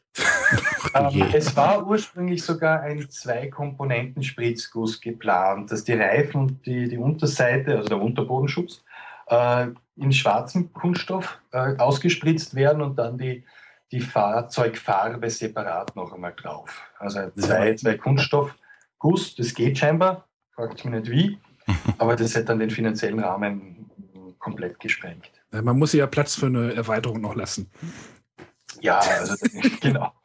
Also das, wir, wir, wir hoffen dann eher, dass die Leute anfangen, ihre Autos selbst zu bemalen mit kleinen Aufklebern. Vielleicht bringen wir einen Stickerbogen jetzt in Essen als Goodie raus, der ist dann zweimal zwei Zentimeter groß und dann kann man. Das wäre aber, nichts- das wäre aber nichts für meine Finger, glaube ich. aber, aber wenn wir jetzt schon von Erweitern reden, also es sind aber noch mehr Spiele geplant, hoffentlich, oder? Ja, also es wird in Essen wieder eines vorgestellt werden, aller Voraussicht nach. Mit dem haben wir jetzt zwar nichts zu tun. Das wurde von einem, ähm, Autor an, an Stadelbauer herangetragen. Aber auch für 2015 ähm, soll, soll das schon weitergeführt werden. Man muss natürlich sehr aufpassen, einmal wie funktioniert es, wie nimmt der Markt an und wie schnell ist der Markt übersättigt mit Rennspielen. Ich wollte gerade sagen, man ist ja da dort in dem Verlag dann sicherlich, äh, man kann ja da nicht irgendwie ein Mittelalter-Handelsspiel rausbringen. Das funktioniert ja, glaube ich, nicht. Ja, gut, aber bei, bei Carrera denke ich zum Beispiel, gibt es ganz oft diese 24-Stunden-Renndinger und da besteht die Hälfte der Zeit auch daraus, regelmäßig sein Auto zu warten, Mhm. nicht zu Rennen zu fahren. Also da könnte man zu dem Thema drumherum, kann man schon noch was machen. Also unser Traum jetzt von der Entwicklerseite her wäre ein ähm, kooperatives Spiel, bei dem man über Rennsaison den Rennstall gemeinsam in verschiedenen Rollen managen Hm. muss. Also ich denke, das hätte viel Potenzial, aber das ist jetzt einmal so eine Idee, die es gibt. Wie weit sie das dann wirklich umsetzen lässt, ist eine andere Frage. Aber da gibt es schon, gibt's grundsätzlich schon viele Möglichkeiten. Ja, Würfelspiel stell ich- ist ein Thema. Stelle ich mir jetzt interessant vor. So ein kooperatives Managerspiel. Ja, genau. Aber du hast recht, wir sind ja eigentlich bei Grafiken. Ja, Und da stellt sich natürlich die Frage, also ähm, du bist jetzt zwar als Grafiker indirekt mehr oder weniger gleich als Spielegrafiker eingestiegen, aber du hast bestimmt auch irgendwelche Gestaltungen natürlich gemacht, grafischerseits, die vielleicht nicht für Spiele sind, oder? Auch, also früher mh, sehr viel parallel dazu, aber mittlerweile habe ich das eigentlich eher bleiben lassen. Ähm, und wie sehr hat sich die Arbeit da unterschieden? Also ich meine, ähm, war das auch so ein Miteinander oder war das wirklich eher so ein Hier und Deadline und viel Spaß? Oder Es war auch immer miteinander, aber es waren halt wesentlich mehr Visitenkarten, die man gemacht hat. oh, Das heißt so äh, Corporate Design, ähm, Briefpapier, Website, Layout, diese Sachen waren, waren früher noch dabei. Ähm, da war dann aber nicht so viel Herzblut drinnen wie jetzt bei den Spielen. Und muss sagen, dieser Moment, wo man dann sagen kann, okay, ich, auch wenn sie lieb und nett und mir treu waren, ich stoße diese Kunden ab, ähm, das war schon ein schöner Moment, wo man dann sagen kann, oder wo ich sagen habe können, okay, ich kann mich jetzt auf, auf, auf Spiele konzentrieren. das ist doch super. Mhm. Ähm, machst du vielleicht, also ich meine, du, du schreibst ja auch für Zeitschriften und Zeitungen. Mhm. Ähm, machst du für die auch irgendwelche grafischen Sachen oder bietet sich das da nicht an? Nein, überhaupt nicht. Also ich mache, also für drei, zweieinhalb, drei Magazine, Zeitungen schreibe ich hin und wieder, auch zum Thema Spiel. Und das eine ist eine große Tageszeitung, da werde ich nichts angreifen im Bereich Grafik. Die haben ihren eigenen, ihren Art Director. Ähm, da brauchen sie keinen Illustrator. Und äh, die anderen, das sind eher so jetzt ähm, fürs Win, für dieses österreichische Spiele-Journal schreibe ich hin und wieder, viel zu selten. Ich, muss ich mich selbst ein bisschen rügen. Und für eine Zeitschrift, die sich mit dem Thema äh, Retro-Computer ein bisschen beschäftigt.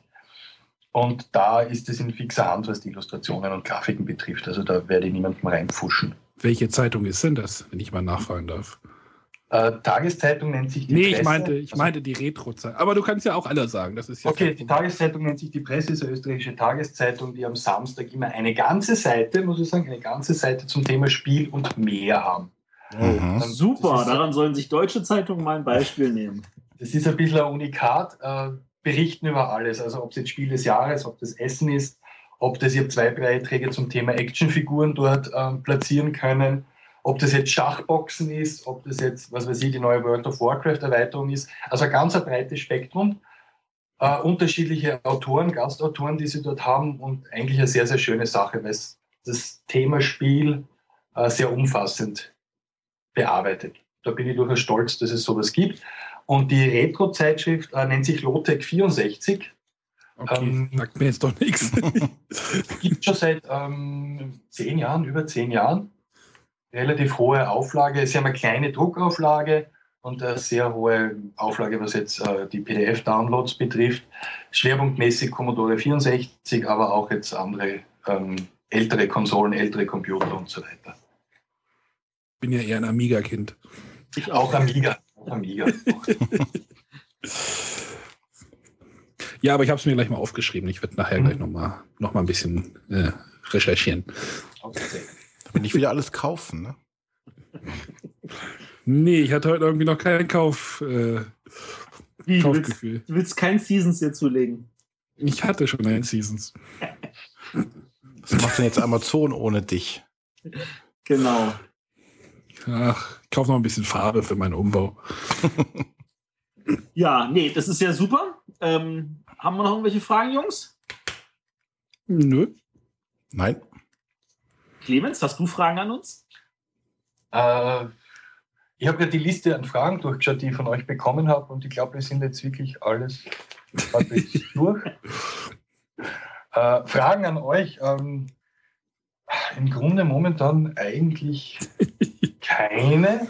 Mehr die Anregung weitermachen. Also ich bin auch ein, ein treuer Hörer des Podcasts und ich habe auch kein Problem damit, wenn, wenn länger als eine Stunde äh, gelabert wird, solange das Ganze unterhaltsam bleibt. Und bis jetzt macht, das, macht ihr das eigentlich ganz gut. Also ich habe hab so ein bisschen die Diskussionen in diversen Foren mitverfolgt. Ich bin auch in, in verschiedenen Foren zumindest als Leser unterwegs. Und es gibt einfach sehr unterschiedliche Wahrnehmungen und Erwartungshaltungen, was, was Podcasts betrifft. Ähm, für mich ist ein Podcast aber eben dieses, ich höre jetzt einfach Leuten, die ganz tief in der Materie drinnen sind, zu und die haben ihren Spaß dabei und ich habe dabei auch ein bisschen Spaß.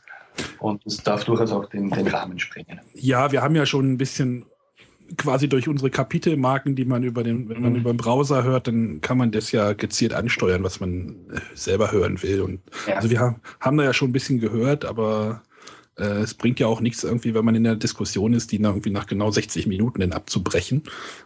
Aber diese Längendiskussion ist ein sehr beliebtes Thema. Und da muss ich noch sagen, auf den Ratinger Spieletagen habe ich einen echten Hörer kennengelernt. Einen echten Hörer, sowas haben wir. Also nicht ja, nur einen von den virtuellen. Keinen virtuellen. Und er sagte erst, oh, er hat mich an der Stimme erkannt.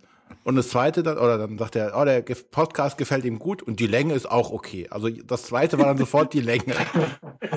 Also scheint unser Dauer. Wir sollten das Thema einfach begraben. Ich finde, wir sollten einen extra Podcast machen, wo uns für eine Stunde uns darüber auslassen, wie lang eigentlich ein Podcast sein sollte. Hat, hätten wir ein Thema, Thema, Themenvorschlag über Spiellänge. Vielleicht sollten wir das in Podcastlänge nochmal um. ja, wie lang, wie lang darf denn ein gutes Spiel für dich sein, Clemens? Das hängt immer vom Spiel ab. Also, ähm, wir haben, wir haben letztens eine Runde Galaxy Trucker gespielt, die überraschend lang gedauert hat, zu viert. Äh, sind wir sicher über zwei Stunden dran gesessen.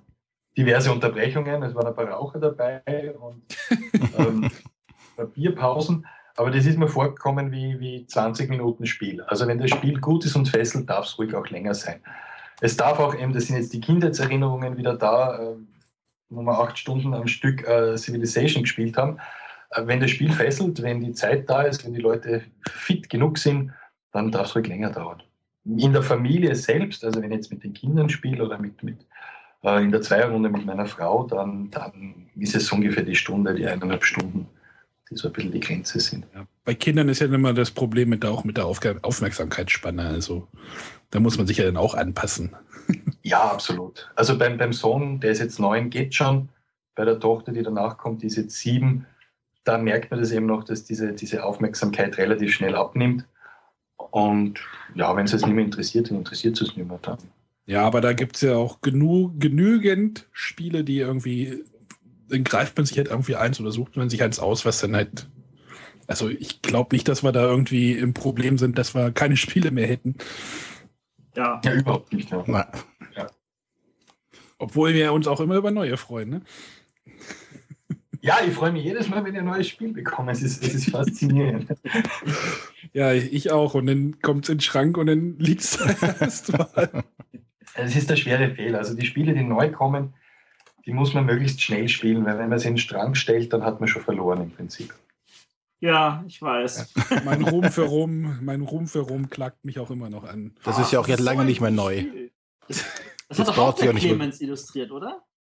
Nein, da habe ich nur die Grafik gemacht, also die, das Layout der Karten und das Reingeben der Illustrationen. Die Illustrationen hat ein, wie ich finde, sehr talentierter Pole, glaube ich, gemacht. Aber von der Erweiterung. Bei der Erweiterung, bei dieser Mehr Rum für Rum heißt die, glaube ich, mhm, genau. da habe ich die Illustrationen gemacht. Das waren aber nur sieben, acht äh, Motive. Verstehe. Mhm. Ja, aber ich bin schon öfter für Rum für Rum gelobt worden. Also das finde ich dann immer ganz schön, wenn mich die Leute für Spiele loben, die ich nicht illustriert habe. Geben sich mag die Spiele und ganz besonders das Rum für Rum. Zwei Daumen nach oben. Ja, super, danke. äh, aber aber ich, du hast deine achso. Handschrift hinterlassen durch das Layout. Also so ist es ja nicht. Mhm. Ja, und der comichafte Stil äh, geht durchaus in meine Richtung. Insofern hat es eh ganz gut gepasst. Äh, ich, ich hätte noch mal was, wo wir noch mal Richtung Thema. Wir hatten ja vor, ich glaube, vor zwei Sendungen den Ulrich Blum irgendwie von der Spielautorenzunft mhm. zu Gast. Und äh, man hat ja über die Aufmerksam oder die, die Sichtbarkeit der Autoren quasi geredet. Und wie siehst du das denn als sichtbar, die Sichtbarkeit der Illustratoren oder Grafiker? Also, ich hatte jetzt, glaube ich, das Helios in der Hand und dort, wenn man die Schachtel aufmacht, steht auf der mhm. Seite irgendwie ist der Dennis Lohausen kurz irgendwie dargestellt oder kurz ein kurzer Steckbrief oder sowas dargestellt genau. ist. Wünschst du dir sowas auch? Ähm, Wahrscheinlich ja. Also, natürlich ja. Jein, ich bin da bisweilen ziemlich pragmatisch. Die Spielautorenzunft wird mir jetzt den Kopf abreißen. ähm, aber ich, ich, sehe das relativ emotionslos. Wenn ich, wenn ich hinten drauf bin als Illustrator, ist das für mich in Ordnung. Ähm, ich muss nicht unbedingt vorn drauf sein. Ich weiß, es gibt Illustratoren, die gerne vorne drauf sind. Wenn der Verlag sagt, wir schreiben dich jetzt vorne rauf, ist das super. Bei Händler der Karibik zum Beispiel, da habe ich mich selbst vorne raufgeschrieben. Ähm, das hat verschiedene Gründe gehabt. Aber da, da habe ich gesagt, okay, das, das passt, das, das hilft im Spiel vielleicht bis zu einem gewissen Grad auch. Ähm, aber ansonsten, ich stehe gern oben.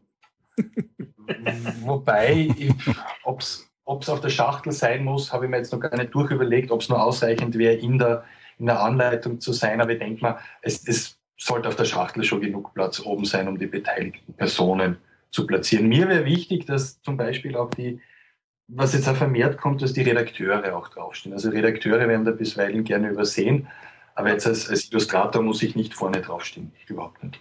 Wir stehen auch bei den Carrera-Spielen äh, nur hinten drauf. Ja, da haben wir auch schon eine Rüge bekommen, eine große Rüge bekommen. Ähm, aber das ist dann einfach der andere Zugang von Stadelbauer gewesen. Denen war nicht ganz klar, warum wir unbedingt oder warum wir vorschlagen, vorn drauf zu sein. Und sie haben dann gesagt, ihnen wäre einfach lieber von der Marke und der Positionierung und dem Layout, wenn wir, wenn wir nur auf der Rückseite wären. Und das war dann in dem Fall auch in Ordnung. Ich verstehe die Intentionen der Spieleautoren Zunft absolut und es ist ganz wichtig, dass jemand diese Positionen sehr stark vertritt. Aber ich jetzt als Illustrator oder auch wenn ich als Autor auf, ähm, wenn ich drauf bin, ist das okay. Wenn es so wie bei Hans im Glück mit einem Foto und einer Beschreibung ist, ist das auch ganz nett. Äh, ist sicher kein Fehler. Ja, also, der Autor, der Autor kommt ja richtig hinten drauf als mit Foto. Genau. Also es ist genau. jetzt ja auch, hatte ich jetzt bei, auch bei, bei der Brügge-Erweiterung gesehen, da ist jetzt der Stefan Feld nochmal mhm. mit, einem, mit einem kurzen mhm. Text und Foto und äh, ja. Und sie haben die Illustrationen, äh, Illustratoren immer auf den Seitenteilen. Ich sage ganz nett, der Text von Dennis ist übrigens hochgradig lesenswert. Ja, der ist sehr lustig, ja, das stimmt. Ich hatte, ich hatte doch ein bisschen geschmunzelt, als ich das gelesen habe. Also Fehler ist es sicher keiner, wenn man, da, wenn man auch Gesichter damit verbinden kann, wenn man zeigt, da stecken wirklich Leute dahinter, weil das einfach nach wie vor, ich sage mal so, in der Spieleszene selbst ist es allen klar, die sehen, okay, Stefan Feld passt, ich weiß, wie der ausschaut, äh, wenn ich Glück habe, sehe ich bis ganz nach oben. Ähm, Uwe Rosenberg weiß ich auch, wie der ungefähr ausschaut. In der Spieleszene ist es weniger ein Problem. Aber gerade wenn es darum geht, ähm, dieses Hobby auch ein bisschen nach außen zu kommunizieren, dann ist es schon wichtig. Also ich habe heute gerade mit einer Redakteurin telefoniert, die so eine kleine, kleine Sache zu den Karrierespielen machen möchte, von so einer kleinen österreichischen Zeitung. Die war ganz überrascht und begeistert, wie, wie das mit, mit Spieleautoren funktioniert, warum die sich so nennen, äh, äh, wer, wer hinter Spielen steckt und, und wie viel es davon gibt, die so Spiele machen. Das heißt, gerade für Leute nicht aus der Spieleszene und aus der Spielebranche ist es schon wichtig, äh, dass sie mit Spielen auch Gesichter und Menschen verbinden, dass sie wirklich wissen, da stecken Personen dahinter. Das wär's. Ja, ich glaube, da haben wir noch ein bisschen, noch ein bisschen Aufklärungsarbeit, sagt sozusagen. Mhm. Also die, 30 die, Jahre in der Mache und es wird so schnell nicht aufhören. Ja, ich hatte auch mal einen Mitfahrer irgendwie bei Mitfahrgelegenheit, der hat auch gesagt, was, es gibt Brettspiele und da gibt es eine Szene. Irgendwie. Es, äh, ich ich glaube, das können wir einfach nicht verstehen, weil wir drinstecken, aber. Vor allem, äh, wenn man bedenkt, dass Deutschland ja die größte Brettspielszene der Welt ist. Mhm. Ja, das, aber das ist noch, glaube ich, ein gesondertes Thema. Mal wieder eins. Mal wieder eins. Gleich mal aufschreiben. Ja. Gut, dann äh, nutzen wir die Gelegenheit, an dieser Stelle nochmal vielen, vielen Dank zu sagen, Clemens. Bitte gerne. Vor allem, wenn man bedenkt, ähm, unter welchen Umständen das jetzt hier zusammengekommen ist. Ja, sensationell, würde ich sagen. Ja, das, äh. Du meinst jetzt die Alpen dazwischen, ja. oder? Ja, die meinte ich jetzt nicht, aber das war. ja. Genau. Ähm, wir danken auch allen, die da draußen, die bis zu diesem Ende äh, durchgehalten haben äh, und uns äh, auch äh, aufgrund von einer Länge von wieder über einer Stunde die Treue halten und uns gerne weiter zuhören. Äh, äh, Länge. Im Zweifelsfall die Schuld den Österreichern zuschieben. Das sowieso. Ja. Oh nein, nein, nein, nein, da gebe ich jetzt keinen Kommentar. Da hieß sie, wie war das? Die äh, ungarisch-österreichische, nee, wie war das? Genau. Österreich hatte mal eine Marine, die sehr, sehr groß war, so gesehen. Und wir reden jetzt nicht von der K&K-Zeit. Ja, genau, die meinte ich.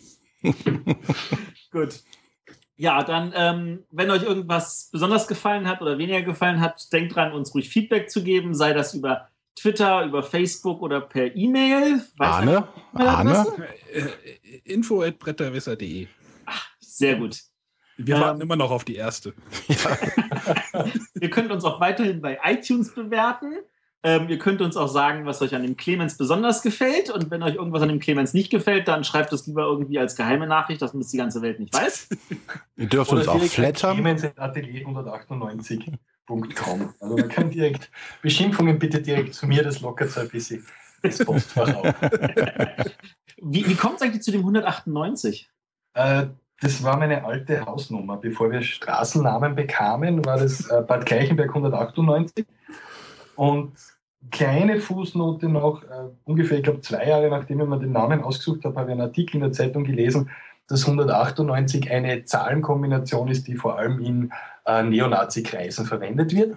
Äh, da sind sie wieder, die Österreicher.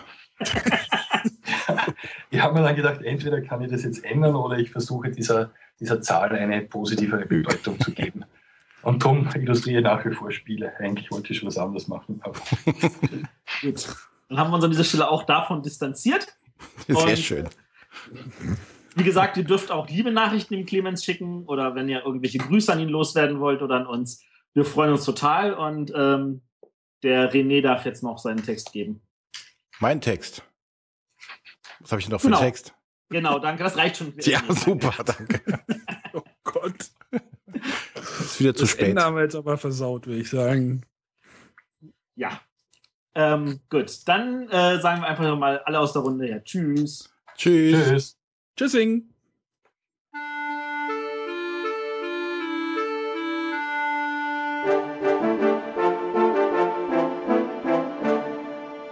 Das waren die Bretterwisser. Ihr findet diesen Podcast bei iTunes oder auf www.bretterwisser.de.